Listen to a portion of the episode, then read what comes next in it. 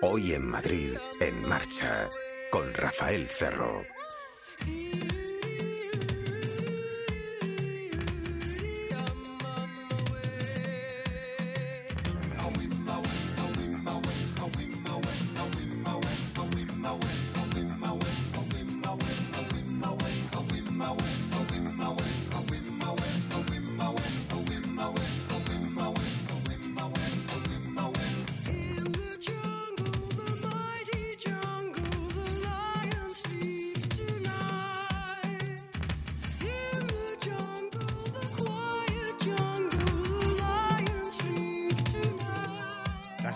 Sí, coche autónomo, que toma sus propias decisiones o las adopta y puede fallar. Esa es la clave de todo, claro, fíjense. Hemos sabido esta temporada que el coche autónomo de Google, que tiene su nombre Waymo, Waymo, Waymo, eh, sufrió eh, durante el año pasado 124 fallos. Los Tesla más, los Tesla 182. En total, eso significa eh, que durante la temporada pasada todos los fallos sumados de todos los coches autónomos que estaban en pruebas fallaron en 2.578 ocasiones.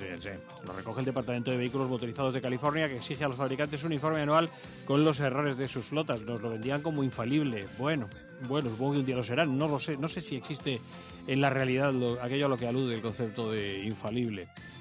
Eh, dicen algunos estudios también que la mayoría de usuarios no están mentalmente preparados para ceder los mandos a un coche autónomo. Vamos a ver, ya les decía Waymo, coche autónomo de Google, lo que pasa es que se ha quedado con este otro apelativo al final, coche autónomo de, porque lo de Google es muy conocido. Con una flota de 60 coches registró un total de 124, al menos incidentes, o accidentes o incidentes, al menos incidentes. 51 de ellos debido a problemas con la programación, con el famoso software. Aunque puedan parecer muchos, hay que tener en cuenta que es con diferencia la compañía que más distancia cubre en su programa de eh, pruebas. Hace más de un millón de kilómetros, ellos lo expresan en millas, pero es más de un millón de kilómetros. Así que son 0.2, 0,2, 0,2 sucedidos por cada 1.600 kilómetros. Ha bajado, es la cuarta parte que el año anterior. La cuarta parte. Waymo no contabiliza cada vez que el conductor coge el volante para tomar el control, algo que sucede miles de veces al año, sino que simula lo que habría sucedido si el coche efectivamente eh, fuera eh, solo. Eh, si el conductor no hubiera intervenido en la conducción. Solo informa de los incidentes en los que el automóvil hubiera hecho algo inseguro. Solo Waymo y una empresa que se llama Cruise Automation, propiedad de General Motors, hicieron más de 5.000 millas en 2016, más de 8.000 kilómetros en 2016. BMW, Ford y Mercedes-Benz cubrieron menos de 1.000 y Honda y Volkswagen prefirieron probar en carreteras privadas o fuera de ese estado de eh, California, que es donde, viene el, de donde vienen los datos. El problema de cubrir distancias pequeñas es que los datos de rendimiento que obtienen no son representativos y aún así muchas veces los fabricantes los emplean para diseñar proyectos específicos de coches autónomos. Aunque Tesla se lleva la palma en cuanto a resultados inciertos, dice un informe, mientras que en 2015 no reportó ningún desacople ni incidente, en 2016 sí, hasta esos 182 que yo les comentaba. Este tema difícilmente vamos a arreglarlo ustedes y nosotros, sobre todo los que no somos informáticos, pero vamos a ocuparnos de otra cosa. Cuando el coche todavía no es autónomo, pero lo es, un, es un poquito, ¿eh? estos que nos devuelven al carril correcto si nos estamos adormilando, o que mantienen fija, perenne la distancia con el coche de delante, por ejemplo, eh, estos que mantienen la velocidad, estos que nos avisan de cuando tenemos un vehículo en el ángulo muerto, cuando pasa todo esto, obviamente vamos más seguros. Pero nuestra pregunta para el día de hoy, que vamos a formular después a Javier Cabana, responsable de conducción de Ilunion, conducción de seguridad, es si lo hacemos mal, el coche con ayudas electrónicas es menos seguro, es una cuestión de, de concepto. Si lo hacemos todo mal, es menos seguro que, parece que probablemente sí pueda serlo, ¿no? Hay que ayudar un poquito al sistema electrónico, hay que permitir por lo menos no obstaculizarlo. Eso nos vamos a proponer en los próximos minutos, pero antes escuchamos esto en marcha. La radio del motor. Coches, motos, hoy en Madrid en marcha.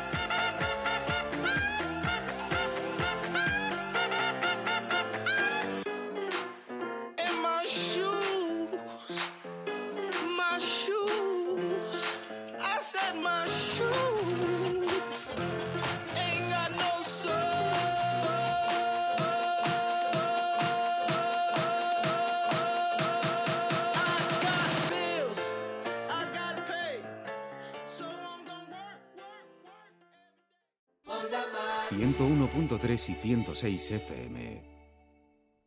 Los sistemas electrónicos que han aportado muchísima seguridad a nuestras vidas y que también nos añaden algo. Una capacidad que nosotros no tenemos. Hay eh, en algunos momentos peligros que no podemos conjurar solo con nuestra habilidad, con nuestro tiempo de reacción, con nuestra rapidez, pero la electrónica sí. A veces el coche puede hacer mucho más y desde luego necesita siempre muchísimo menos eh, tiempo.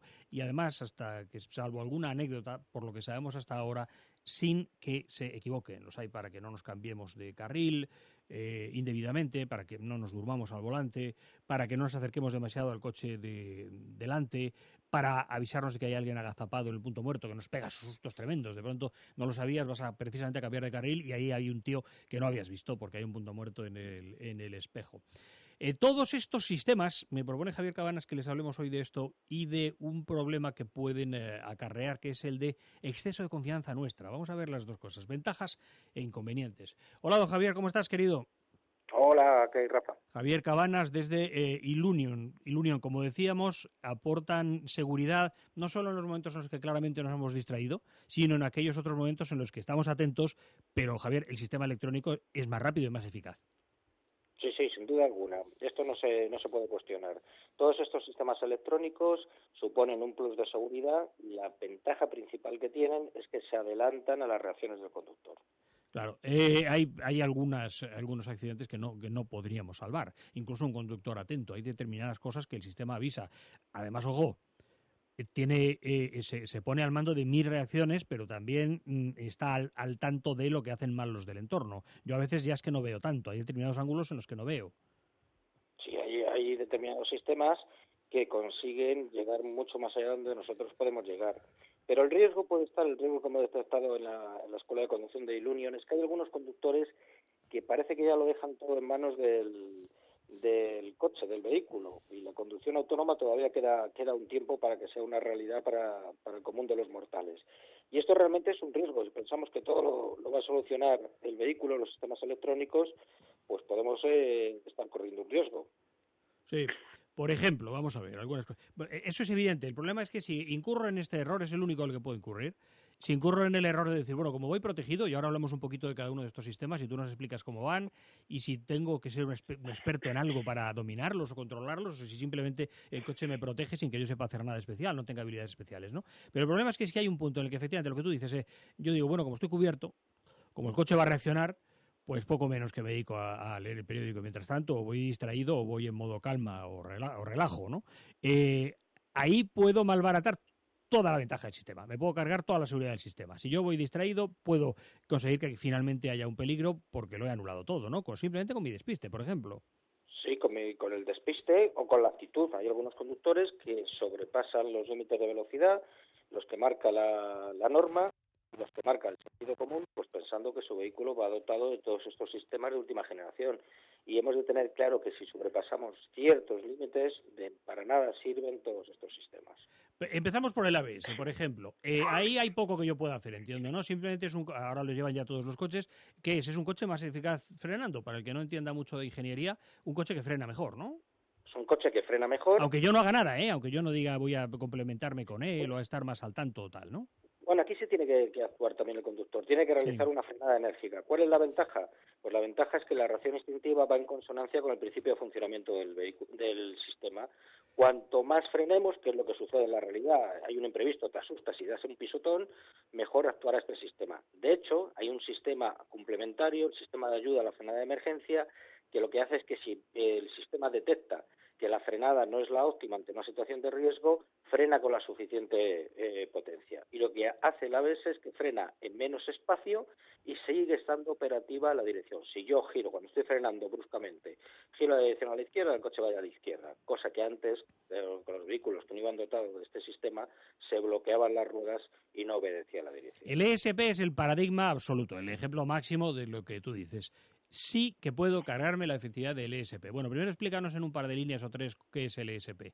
El, control electrónico, pero no de frenada, sino de estabilidad. De estabilidad. Es un, muy básicamente podríamos decir que es un sistema que sirve para mantener la, trayectoria. Por ejemplo, en una curva, pues para evitar que nos salgamos de la curva. Detecta que, no se corresponde eh, la trazada que marcamos con la dirección, con el recorrido que está realizando el vehículo y a partir de ahí corrige esa trayectoria. O sea que detecta, normalmente lo que detecta es un error mío.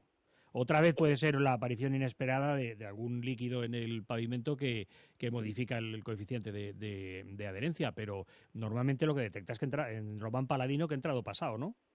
En la mayoría de los casos es un, fallo humano, como en, la inmensa mayoría de los, de los accidentes. O en un primer momento viene provocado por un fallo humano. A partir de ahí puede haber otros condicionantes, como mal estado de la, de la vía, exceso de velocidad, condiciones meteorológicas adversas, lo que fuera. Pero normalmente eh, viene dado por un, por un fallo humano. Eh, manera que tengo de estropear toda la efectividad del ESP. Si al final llega un momento que ya soy un conductor experimentado y me hago a la idea de que, ese, de que el sistema, por ejemplo, es un suponer, ¿eh? no es una magnitud física absoluta y estricta, pero que más o menos esto significa que, que si he entrado a 100 por hora en una curva que era de 92, pues el sistema me va a mantener dentro de la curva y no en el campo como acabaría yo sin ESP. Más o menos puede ser eso, ¿no? Sí, más o menos. Pero si esa misma curva la tomamos a 180, de nada me valdrá que mi vehículo venga dotado de un SP de última generación. Claro, si lo que hago es confiarme y decir, aquí es todo el monte es orégano y aquí puedo entrar como quiera, pues no, no. El SP lo que hace es corregir errores de conducción y aprovechar ciertas ventajas dinámicas del coche, eh, frenar una sola de las ruedas, por ejemplo, en fin, lo controla muy bien. Pero si es lo que tú dices, si la curva es de 100 y he entrado a 170, ya puede haber SP, ya puedes poner un helicóptero encima. Ya, ya da igual lo que haga, ¿no? Ahí da igual lo que, lo que hagamos. Ahí no, estos sistemas no van a conseguir meter el coche dentro de la curva. Lo pueden comprobar, además, eh, en un papel o en una superficie plana con un cochecito de juguete, si lo llevan demasiado deprisa, con una cierta corrección a lo mejor entra en la curva. Si lo llevan a, ese equivalente a 180 kilómetros por hora, pues sencillamente. Lo que pasa también, Javier, es que las leyes de la física están ahí, claro. Yo si tiro una piedra al agua, el agua se hunde. y si meto un coche a 180 en una curva de 90, pues se sale. Es que se sale. Eso es lo que comentamos a, los alumnos. Ponemos ese ejemplo, que al fin y al cabo el coche es una masa en movimiento y hay una serie de leyes físicas que si las sobrepasamos, pues de nada valdrá que ya digo que ese coche eh, sea de última generación, que venga dotado con todos los sistemas, con neumáticos en perfecto estado, pero si hemos sobrepasado esos límites, pues no tendrá solución. Si soy un conductor habilísimo, si soy Pedro de la Rosa, Pedro Martínez de la Rosa, eh, y entendiendo que hay uno nada más, ¿eh? pero ¿puedo yo em, tomar una curva y salir con éxito más deprisa que la tomaría, digamos, el ESP? Vamos a ver. Podríamos decir que sí, pero el mensaje va a ser siempre que no. No, ¿por qué? Porque tú lo has dicho, Pedro Martínez de la Rosa, hay uno o de ese nivel puede que haya circulando por nuestras carreteras 20 conductores. Y somos, y somos millones, claro. El resto de los mortales, que somos millones, lo que tenemos que tener en cuenta es que debemos tomar la curva a la velocidad adecuada. Preparar la curva antes de tomarla, lo que significa que si vemos que vamos a una velocidad excesiva, hemos de frenar antes de llegar a la curva para que intentar que durante el trazado de esa curva pues los pesos estén bien repartidos y no tengamos este problema. Y con el ABS en un scooter, por ejemplo, eh, tampoco voy a frenar yo normalmente. Un, alguien que sea simplemente, por ejemplo, un buen conductor, no voy a frenar en menos metros que lo que frena el ABS, ¿no? Con una moto, con un scooter sin ABS. No lo sé, porque como, como ya sabes, yo no soy experto en, en motos, pero en, realmente lo, lo, que tenemos que intentar también, esto hay que interiorizarlo, es que debemos evitar llegar a estas situaciones. Llegar cuando hacemos una frenada de emergencia es que algo ha fallado, o bien que hemos fallado nosotros o otro conductor. Y esto tenemos que intentar evitarlo realizando una conducción anticipativa, evitar estos, estos problemas. ¿Cómo se puede evitar mucha frenada de emergencia? Por ejemplo, dirigiendo la vista hacia el horizonte, que tengamos mayor campo de visión y sobre todo algo que no se respeta, que es mantener la distancia de seguridad.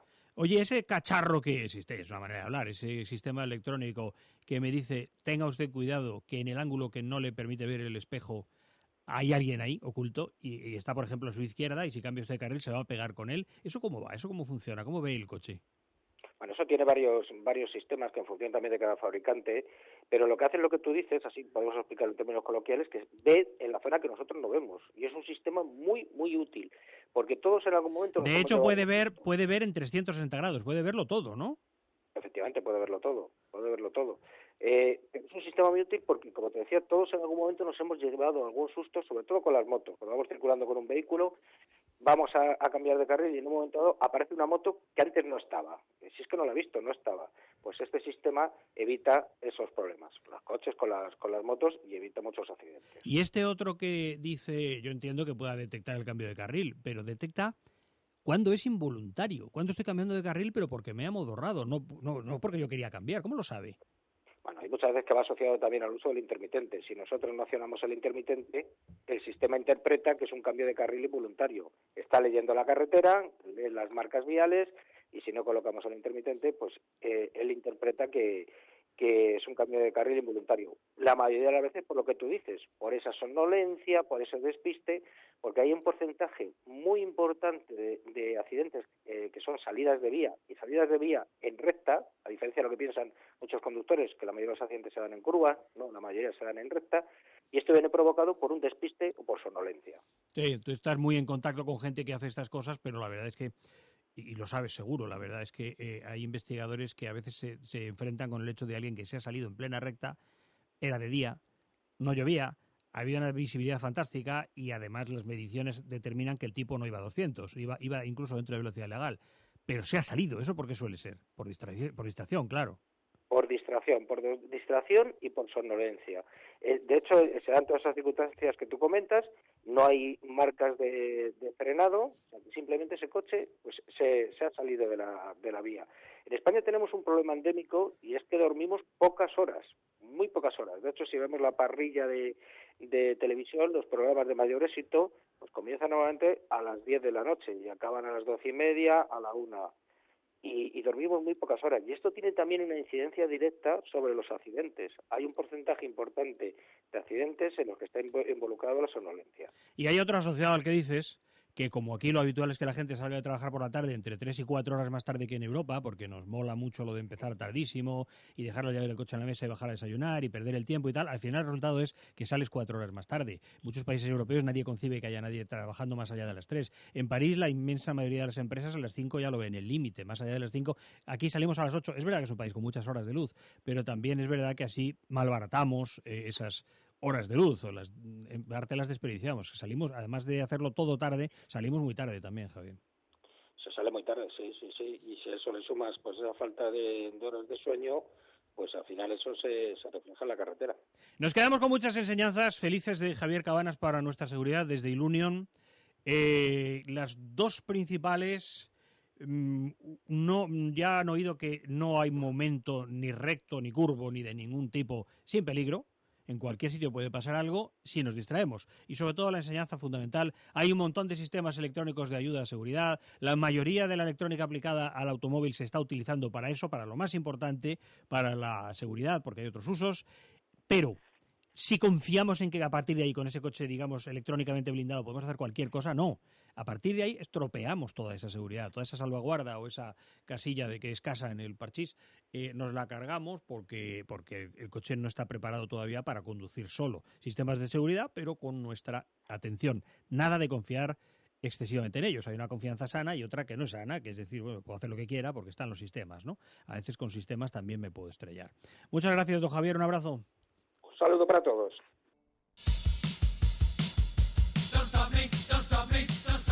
La radio del motor. Pruebas, coches, motos, conducción de seguridad, multas y la mejor música para empezar el día. Hoy en Madrid, en marcha, con Rafael Cerro.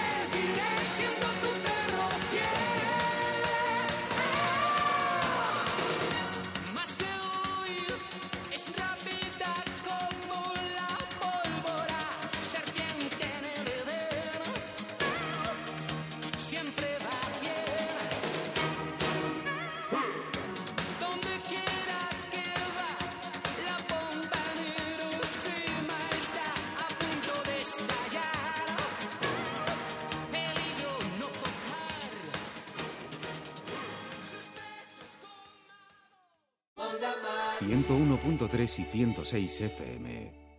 Cuando nos hablan de las cifras de los muertos del tráfico de cada año, se están refiriendo a todo el tráfico, a los desplazamientos interurbanos. Si les parece, inauguramos aquí un concepto, bueno, ya estaba inventado, claro, pero lo utilizamos aquí, que es el de seguridad vial urbana y sobre los aspectos legales nos pone al día el máximo especialista en la materia, el defensor del automovilista aquí en España, que es Mario Arnaldo, Automovilistas Europeos Asociados, presidente. Hola Mario, buenas tardes, bienvenido. Muy buenas tardes, Rafa. Encantado de estar con todos los amigos de Onda Madrid contigo. Nos han preguntado por esto. Eh, cuando hablamos de ese montón de muertos que hay cada año en eh, España, en el tráfico en general, ¿nos están hablando en carreteras y autovías y autopistas o nos están diciendo también en las ciudades o esto es otra cuenta aparte? ¿Esto cómo va? Pues esto va que efectivamente cuando se facilita la información de cada día, de cada fin de semana, de esa tragedia que se produce en España, nos están dando una visión parcial de lo que está ocurriendo, porque solamente se nos facilita la estadística de cifras frías, pero frías, eh, cifras muy, muy eh, dramáticas, solamente de las víctimas en carretera. Y queda la otra parte, porque también se producen y con, mucha más frecuencia los accidentes y las víctimas de las, de las vías urbanas, de las ciudades. Y eso es algo que debería corregirse, porque si no estamos ofreciendo a la opinión pública una visión parcial y una visión, pues en cierta manera estás viendo solamente la punta del iceberg, pero la, el iceberg tiene, dicen, eh, tres cuartas partes eh, sumergidas que son mucho más importantes que la superficie. Y eso es algo que mm, yo creo que en España vamos a tener que abordar y afrontar eh, pues con más decisión la seguridad vial urbana. ¿Qué es lo que está ocurriendo en las ciudades? Tú piensas que en España eh, existen más de 8.000 ayuntamientos que tienen, de acuerdo con la ley de seguridad vial, tienen competencia en materia de tráfico y seguridad vial, tienen competencia para regular para regular la señalización de las ciudades, para determinar dónde se puede o no se puede aparcar, para mm, determinar qué lugares tienen que tener un semáforo o qué, mm, dónde voy a ubicar un radar. Y, en ese sentido, yo creo que hay que hacer un trabajo importante. ¿Por qué?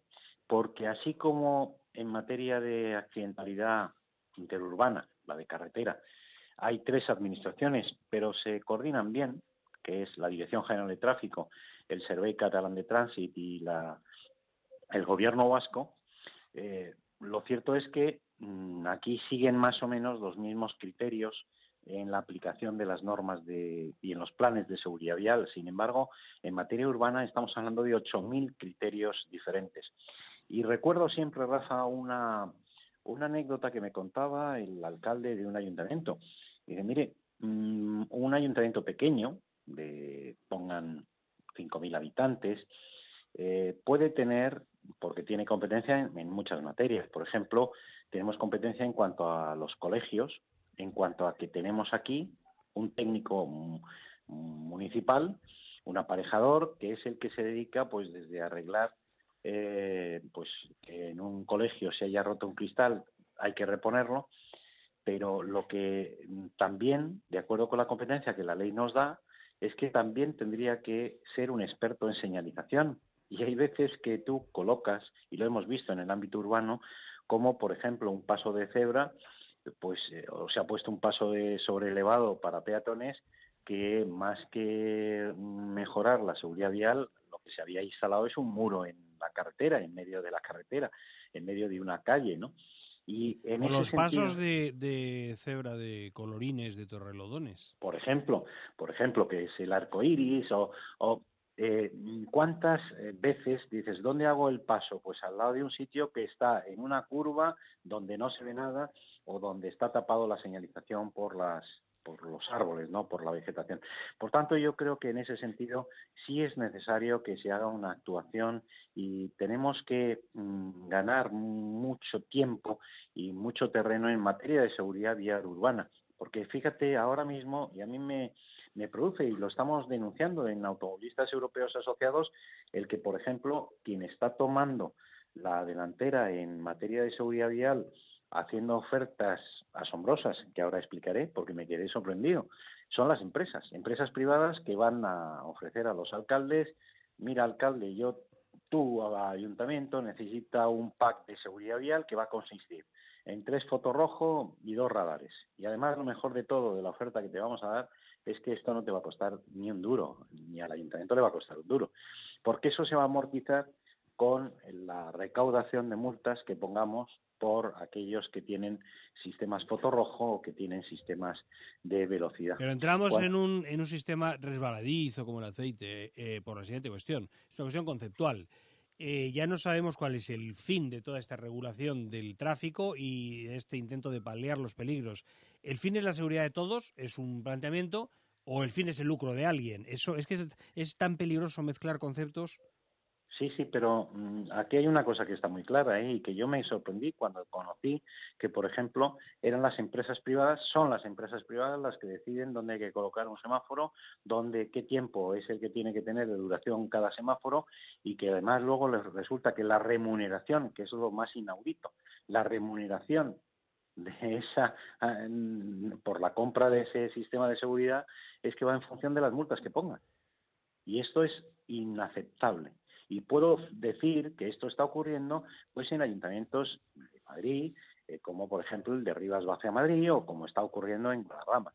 Es sorprendente. Y es que la introducción de, ese criterio de rentabilidad, que es tan sano en un ámbito más amplio, por ejemplo, la sociedad de mercado, perfecto, rentabilidad pero ahí no debe estar introducido. Repito, el objetivo tiene que ser que, vayamos más seguros. En el momento en que requieras unas cifras y unas mejoras de beneficios cada año y unos resultados, digamos, los resultados van contra la gente. Es una cosa absolutamente disparatada. Pero es que nunca puede, nunca puede establecerse un sistema de remuneratorio en base a la sanción. Porque eh, si no hubiera sanciones, si llegáramos al ideal de que no se pongan ninguna sanción, ¿qué ocurre? Que no se va a retribuir.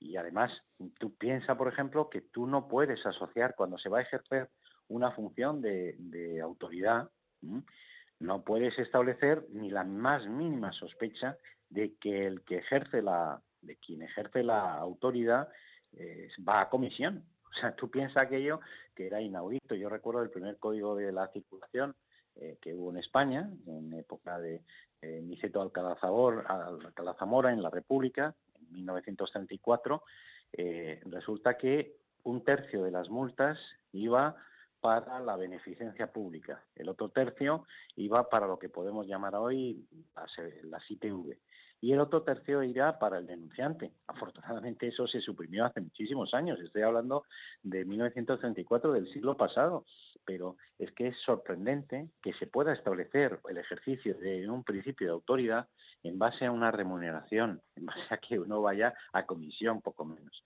Yo sinceramente creo que eso hay que rechazarlo, hay que denunciarlo y mm, he citado esos dos ayuntamientos donde se han disparado donde se han disparado y que además no ofrece ninguna garantía jurídica ni ofrece estos sistemas de foto rojo que están funcionando y así están las reiteradas sentencias judiciales que, están anulando este tipo de multas.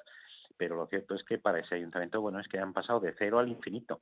Del cero al infinito sin, y perdiendo el norte, el perdiendo lo que es el concepto de seguridad vial, que es lo que realmente importa. Y ocurre, ocurre que en el ámbito urbano, que es como realmente hay que retomar, eh, se produce una, un gran, una gran cifra de, accidentes. Es una tipología de accidente distinta a la de carretera, pero sí es importante los atropellos, el, que se haga, el que se hagan enfoques desde el punto de vista eh, amplio de la seguridad vial, no solamente de poner multas, sino y además como tú llevas advirtiéndonos durante años este otro tipo de estudio, estudiamos ahora la seguridad vial urbana. Eh, introduce un actor esencial que hay por todas partes y masivamente, que es el, el eh, peatón. Ojo que, por ejemplo, la gente no sabe que el peatón puede ser culpable de accidentes, que el peatón no puede circular caminando habiendo bebido tampoco porque lo pueden culpar después de un accidente. El peatón es muy importante, pero claro, tiene que hacerlo bien también. Claro, y sobre todo porque fíjate que ha habido mm, innovaciones que se incorporan en la vida diaria de una persona. Muchos de los atropellos puedes estar y se producen, por ejemplo, porque vas hablando por teléfono, por el teléfono móvil y vas distraído y puedes estar circulando bien, pero a lo mejor no te estás enterando que el semáforo eh, está, eh, está en verde y no pueden pasar, está en verde para los automóviles y no pueden pasar los peatones, ¿no? Y sobre todo hay que generar una conciencia eh, de seguridad, de seguridad en la ciudad y eso abarca desde el urbanismo, desde eh, sin duda la educación, la información, el que mm, parte de culpa también tenemos los automovilistas, el que por ejemplo no estaciones en una esquina o en un paso de peatones o no dejes paso al aparcar, eh, que hace que por ejemplo una persona que vaya con un carrito de niño o una persona discapacitada en una silla de ruedas tenga que ah, bajarse a la, a la calzada para porque porque está invadido de los coches. Ese es un concepto que, que hay que verlo desde el punto de vista global y no solamente pretender resolver los accidentes a base de, multas. Yo me he quedado muy sorprendido porque el éxito de una política de seguridad vial es que cada vez haya menos sanciones. ¿no? Yo me he quedado muy sorprendido, por ejemplo, cuando mm, eh, con respecto a ciudades incluso por citar la de Madrid, pues resulta que el del año pasado a este ha incrementado el, número de multas un 30%. Las multas de la M30, los famosos eh, radares que son cajas registradoras, eh, los fotos rojo que cada vez se ponen más eh, más multas y que ahora me hablas de los semáforos porque sé que hay muchas y una sospecha muy concreta que tienes sobre ellos pero sobre todo esto que dices de la recaudación lo siguiente no es una acusación ni una afirmación es una sospecha yo la pongo ahí pero es una sospecha que me parece que no es baladí eh, si ustedes, eh, los rojos, los azules, los verdes o los morados, los naranjas, los que sean, si ustedes llegan a una ciudad, especialmente una gran ciudad, y le generan un agujero económico enorme y la meten en una deuda terrorífica, mm, y luego empieza a aumentar el número de multas, ¿no deberé yo sospechar algo? ¿No será que necesitan la pasta? Pues sí, y es que hay que denunciarlo y hay que decirlo así de claro. ¿Por qué? Porque en estas situaciones que ha habido económicas difíciles, ¿qué ha ocurrido? Pues que un ayuntamiento también para no perder el poder, eh, resulta que han hecho y han mantenido, eh, en cierta manera, la presión fiscal. Se ha evitado subir demasiado los impuestos. Pero ¿qué ocurre? Que se necesitaban más ingresos. ¿Y de dónde se sacan? Pues de las multas, que tiene un concepto de culpabilidad. un concepto de decir, bueno, algo habrá hecho ese, que algo está mal, pero miren, es que cuando se está generando una caja registradora, cuando se está utilizando una máquina para nivelar las eh, haciendas públicas, pues mire usted, eso ni es seguridad vial, eh, ni es mm, en absoluto educación, y lo único que se va aquí es a sacar al asalto de la cartera. Pero ¿Debería aumentar la recaudación de usted?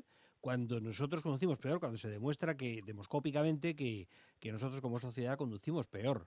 Y cosa que da, por cierto, para horas de conversación también, como la administración no nos enseña a conducir mejor y ha olvidado prácticas, ¿no? Por ejemplo, aquí todo el mundo va por la izquierda y nadie dice nada.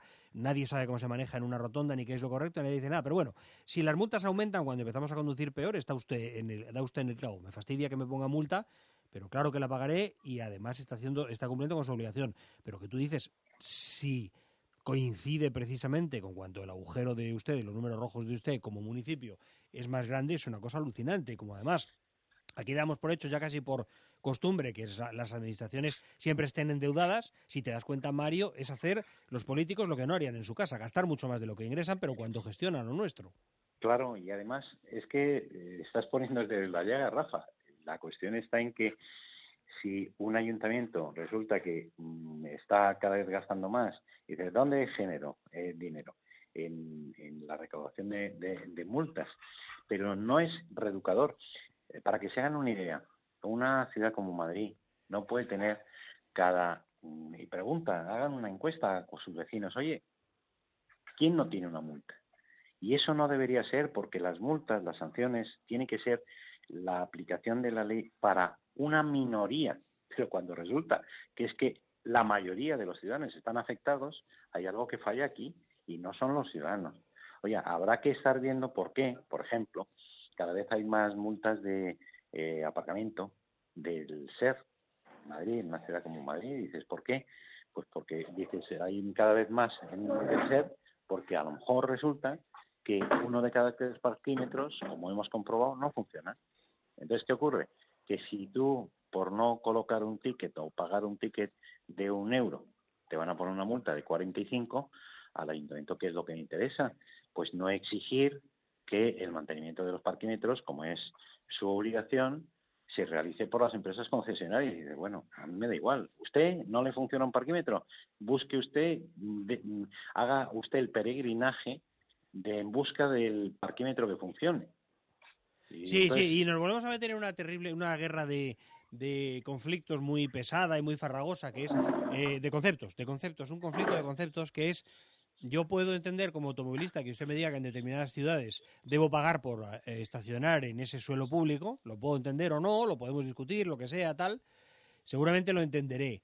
Ahora, le va a ser muy difícil que yo entienda que para estacionar en suelo público tenga que pasar la tortura de pagar en los parquímetros de Madrid, que no entiendo cómo se paga, y que la mitad de las veces uno está estropeado o el otro funciona y te registra, pero no te da el papelito. O sea, que usted me cobre por estacionar en ese suelo, bueno, lo pensamos, pero que, pero que usted me torture como administración.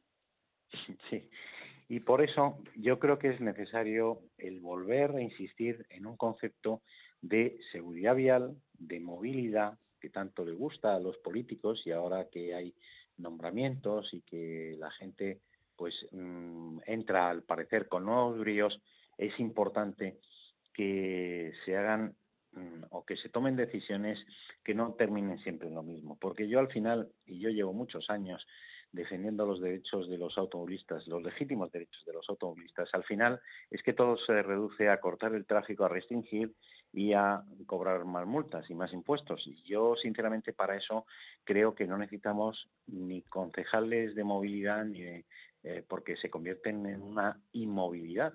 Y por tanto, para que estemos inmóviles y haya siga habiendo atascos, siga habiendo cada vez más accidentes de tráfico que no se evitan, pues mire usted, yo sinceramente para eso eh, creo que lo que hay que es abordar el problema del tráfico desde otra óptica diferente, distinta y más original, porque creo que las nuevas tecnologías, los sistemas de transporte inteligentes, el que, por ejemplo, alguien eh, pueda estar programado un teléfono móvil para que cuando pase al lado de un semáforo eh, se pueda cortar la comunicación o bajarle o darle un aviso a través del teléfono o alguien que está eh, haciendo footing eh, con unos auriculares, pues le puede informar porque se acerca a un lugar fauna peligrosa. Hombre, el de darle un aviso a través del teléfono es una idea, es la idea de todo un ingeniero, ¿eh? quiero decir, está muy bien.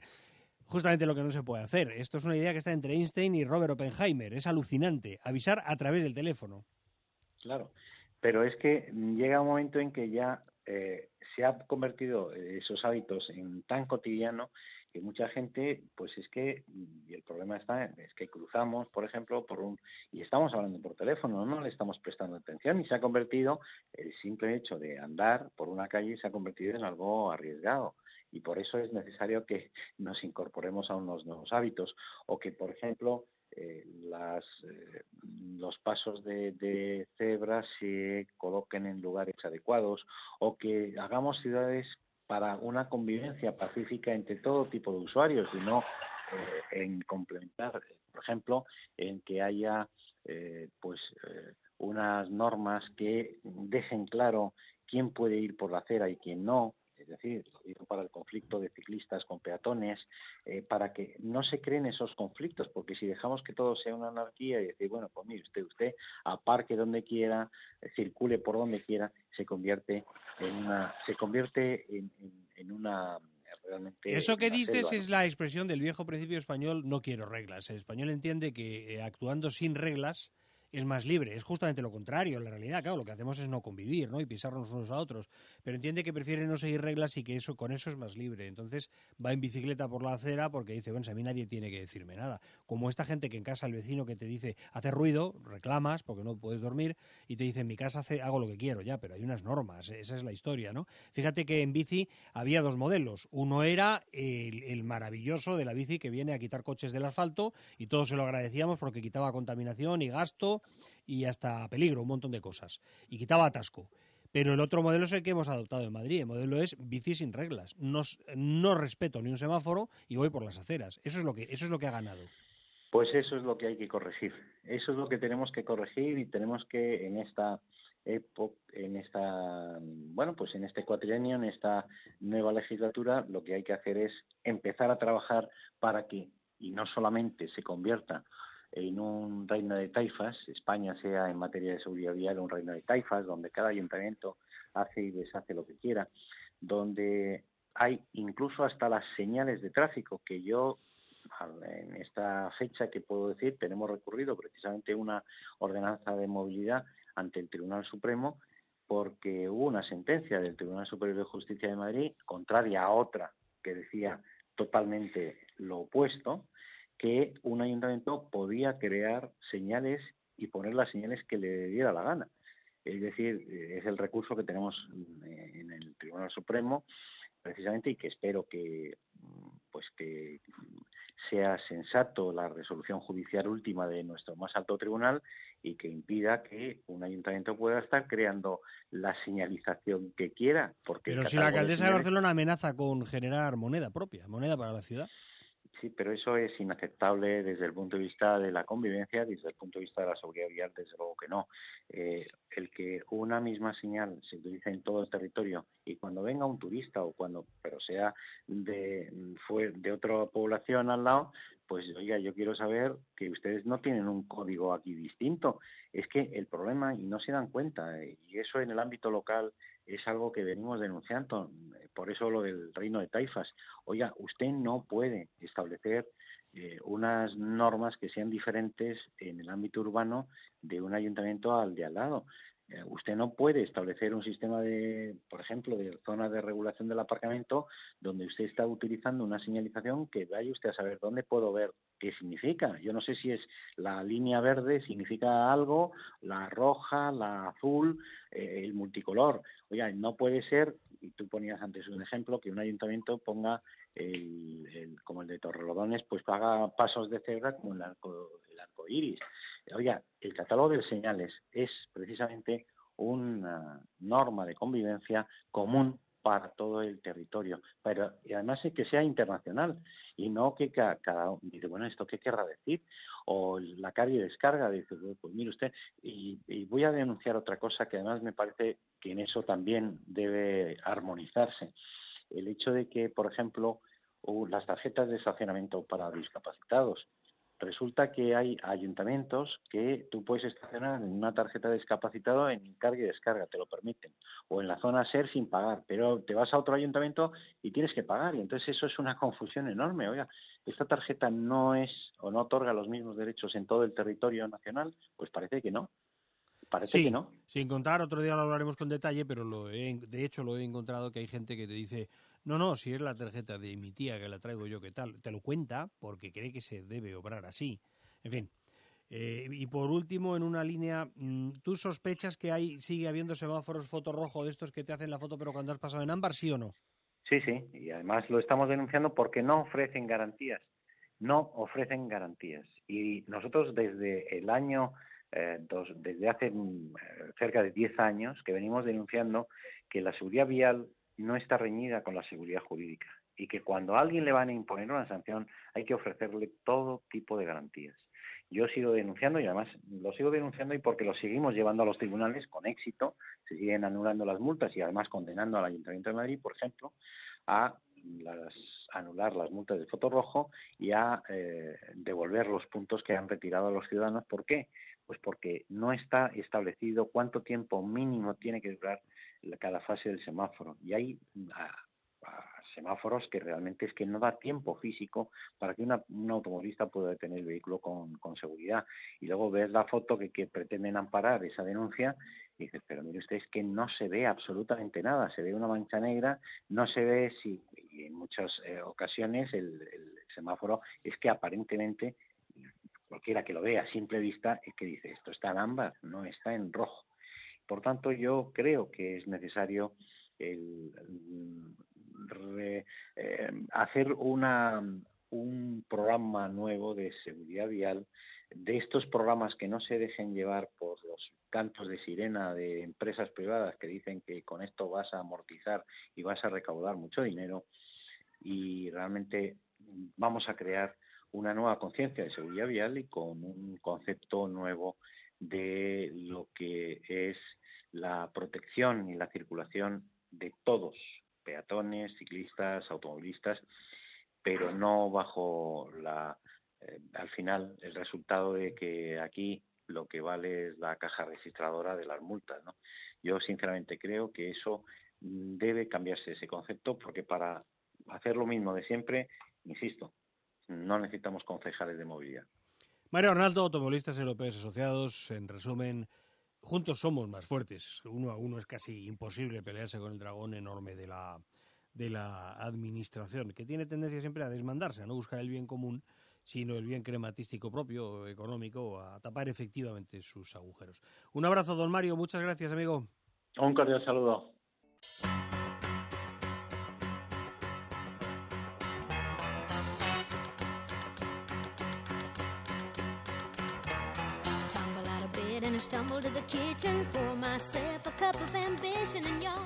En esta recta final, algunos consejos prácticos para conducción económica. Solamente hablamos de recomendaciones para la conducción segura. Primer consejo, llevar las revoluciones en las marchas con las marchas más óptimas, en el mejor lugar eh, posible. La mayoría de los motores funciona eficazmente en un régimen y el mecánico, en el concesionario, eh, quien le entrega el coche o en el taller le puede decir qué es lo correcto para no llevarlo, por ejemplo, forzado, intuitivamente por el sonido, pero si no, pues así.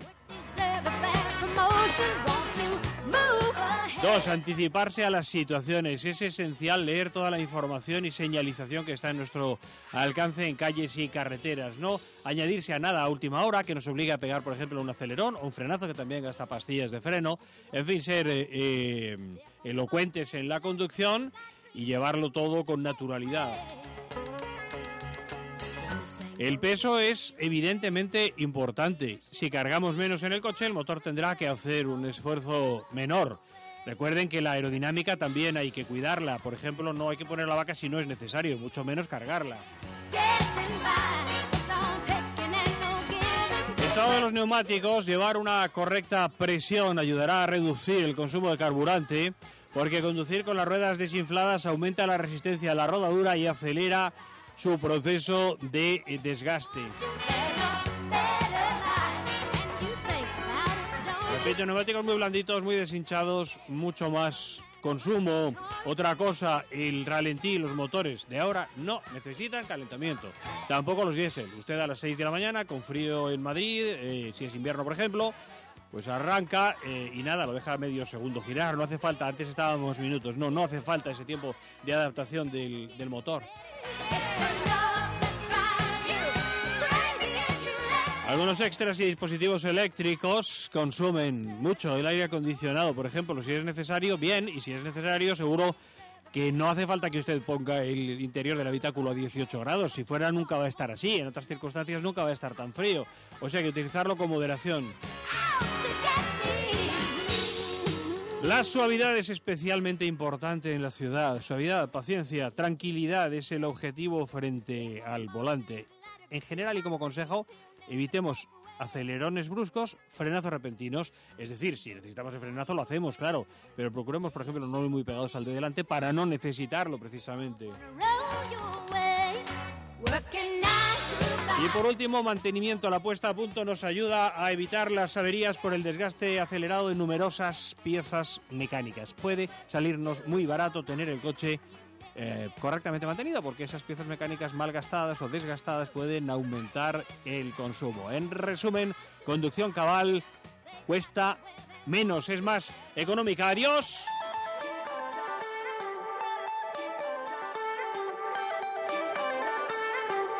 Lourdes Mercado en la parte técnica. Sean felices, vayan con Dios.